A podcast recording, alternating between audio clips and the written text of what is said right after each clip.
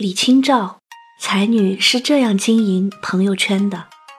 作者：大佬正读经典，朗诵：法尼。上集。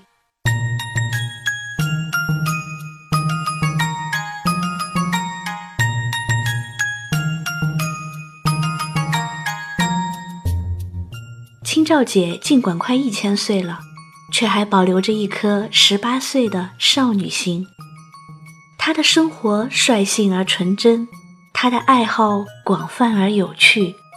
平时看看书、下下棋、做做画、弹弹琴、赏赏花、填填词，和老公斗斗嘴、撒个娇、研究研究金石书法什么的。周末就和闺蜜逛个街、美个容、做个美甲、发个自拍。清照姐是手机达人。你看看他手机里常用的 APP 就知道了，微博、微信、QQ、支付宝、淘宝、美团、Keep 神马的就不用多说了。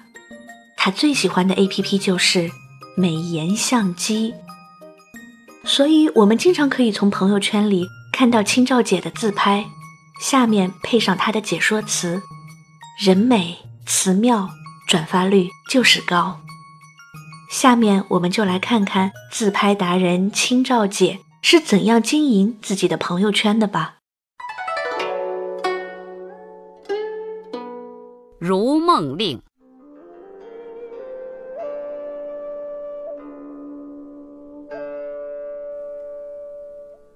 常记溪亭日暮，沉醉不知归路。兴尽晚回舟，误入藕花深处。争渡，争渡，惊起一滩鸥鹭。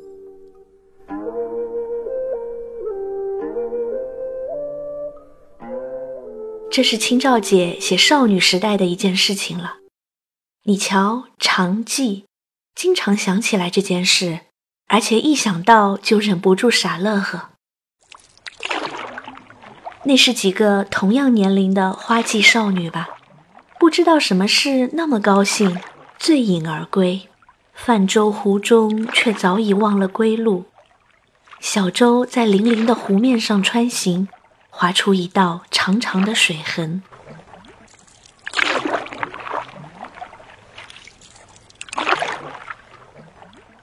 几个少女叽叽喳喳，惊恐万分，找不到路了，怎么办？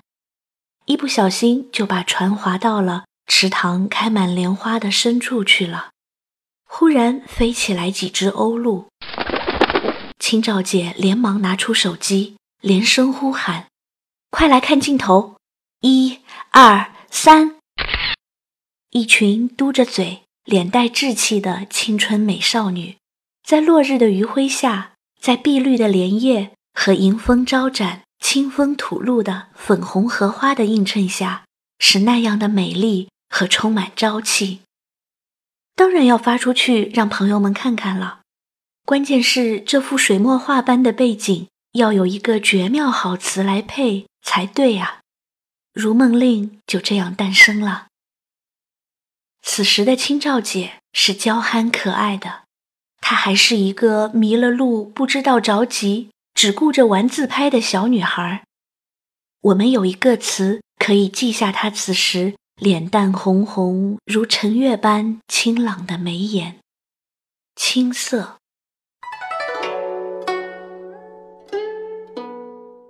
如梦令，昨夜雨疏风骤，浓睡。不消残酒，试问卷帘人，却道海棠依旧。知否？知否？应是绿肥红瘦。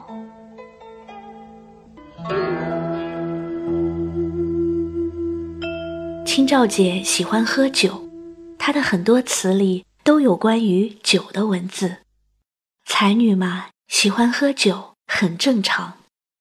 那一次喝多了，第二天睡得迷迷糊糊的起来，一边拿镜子照着自己惺忪的睡眼，一边问前来给自己卷床帘的丫头：“外面的海棠花开得怎么样呀？”丫头显然是随口说的：“很好啊。”清照姐一边整了整睡衣，一边对着相机伸出了两根手指：“耶！”然后才捂着嘴，嘻嘻笑着说：“傻丫头啊，你知道吗？你知道吗？昨天下了雨，还刮了那么大风，外面的情景我不看都知道，绿叶要比红花多。”说完，用美颜相机给自己磨了磨皮，把眼睛变得大一点，看起来不像是喝多的样子，然后发了出去。照例是一群人点赞，评论里说的最多的是：“你是怎么想到‘绿肥红瘦’这四个字的？哎呀妈呀，太形象了！”此刻的青照姐面露得意之色，站在窗边去欣赏一地海棠花的情景去了。她的心很快乐。如果我们用一个词语来记下这个喝多了酒睡懒觉的姑娘，那就是调皮。点绛唇，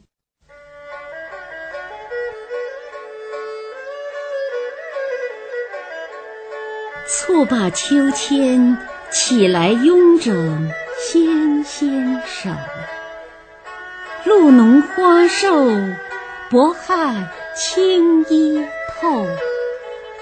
见客入来，袜铲金钗溜，何羞走？倚门回首，却把青梅嗅。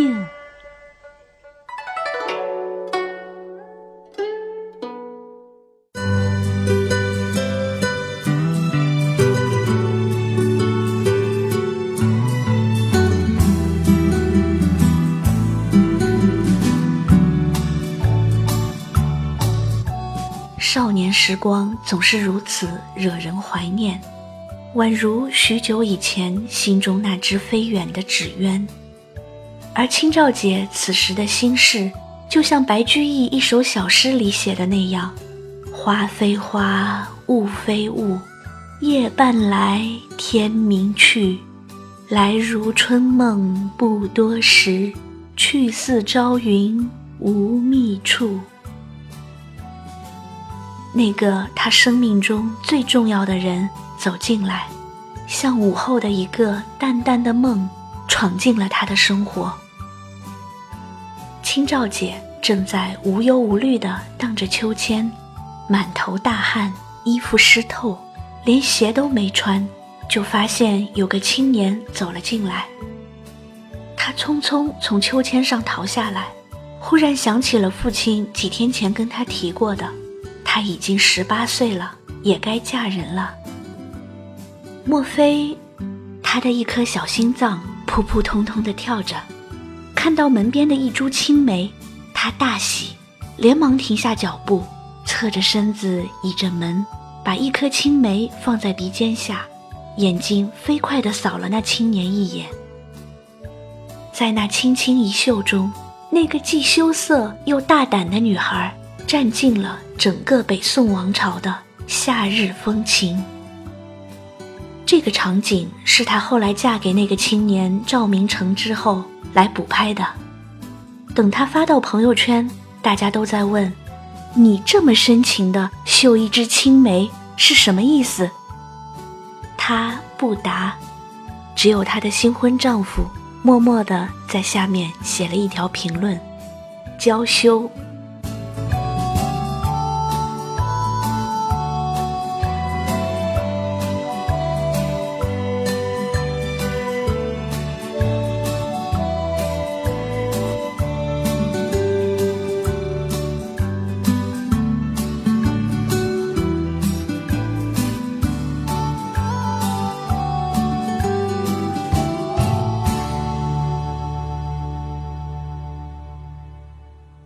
清照姐生活的少年时代，那是北宋王朝最为煊赫繁华的时期。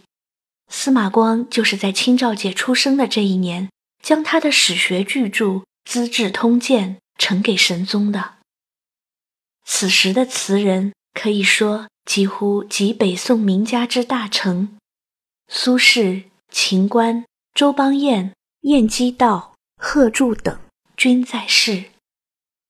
清照姐的父亲李格非也颇有闻名，其《洛阳名园记》名闻天下。而他的母亲也不是一般人物。据《宋史》记载，妻王氏，巩成孙女，亦善文。巩成可是科举状元，做到国家人事部部长的位置。李清照是绝对的知识分子出身。怪不得词写的那样好，人家是有这个基因的。这个青涩调皮而娇羞的少女，上天如此眷顾她，她是理所当然的女神。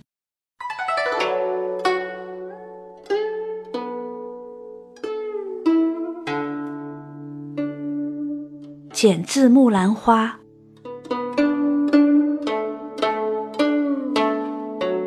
在花担上买得一枝春欲放，泪染青云犹带铜霞小路痕。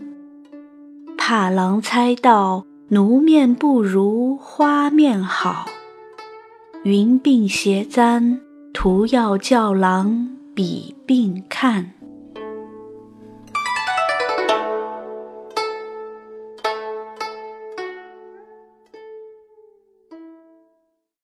这张照片是清照姐在鬓边插了一枝花，微笑着露出八颗洁白的牙齿，睁大眼睛望着你的样子。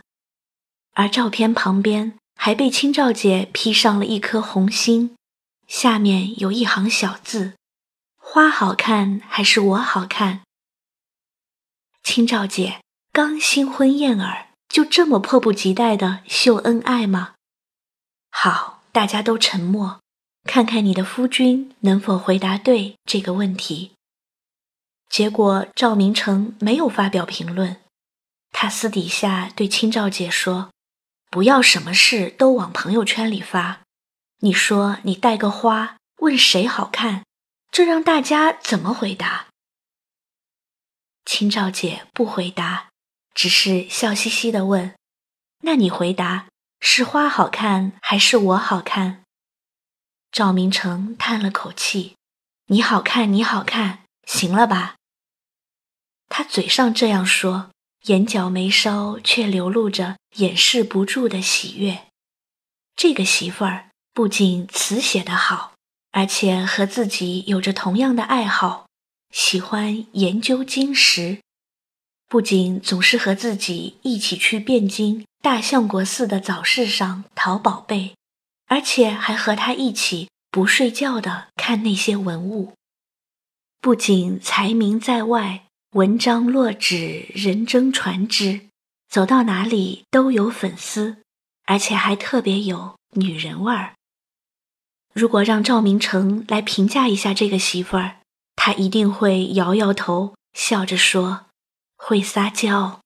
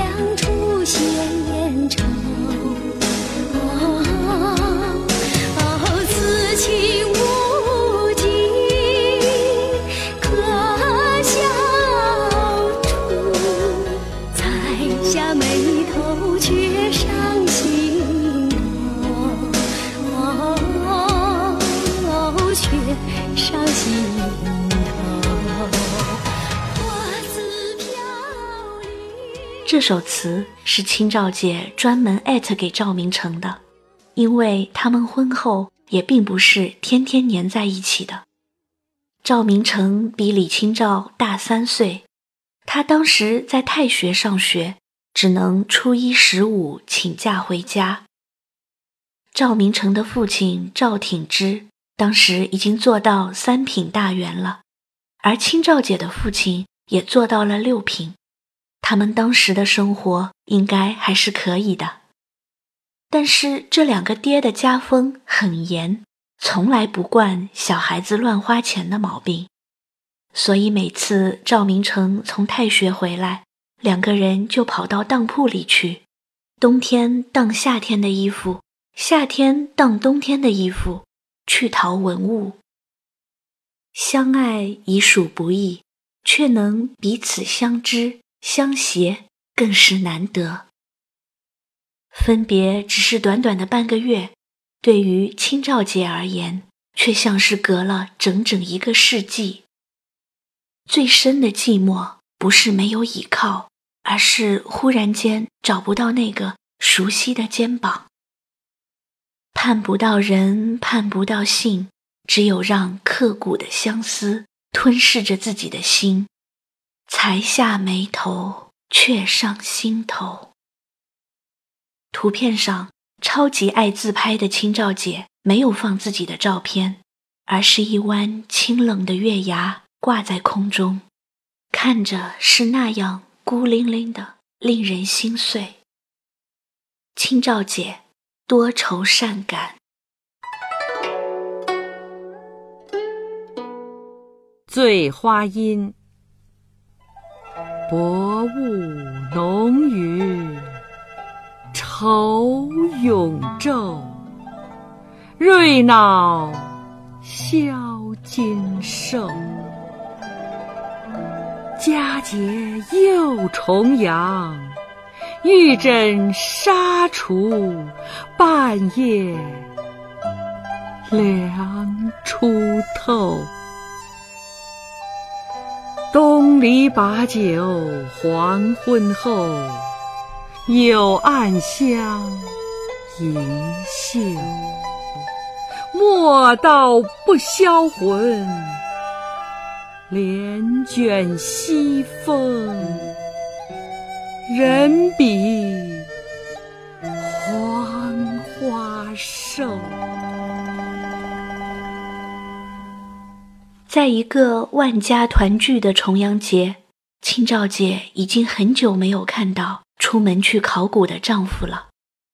她什么也没有发，只是托人把自己写的这首《醉花阴》带给丈夫。赵明诚一看这首词，简直是太棒了，他的雄性荷尔蒙瞬间被激发出来。我也要写一首好词，绝不能输给媳妇儿。于是他闭门谢客，废寝忘食地写了五十首词，然后把媳妇儿的这一首也加在里面，拿给了好朋友陆德夫。陆德夫一看，头都大了，妈呀，这么多，那就慢慢看吧。终于，陆德夫挑出来了一份，毫无悬念，就是清照姐的那首，说道：“莫道不销魂。”帘卷西风，人比黄花瘦。这三句写的绝佳。赵明诚哈哈大笑，拿出手机把这首词发到了朋友圈里，然后超级傲娇的写了一句话：“我媳妇儿写的。”不过配图不是菊花，而是一株桂花树，因为他知道他媳妇儿在所有的花里。最爱桂花，何须浅碧深红色，自是花中第一流。清照姐真心有才。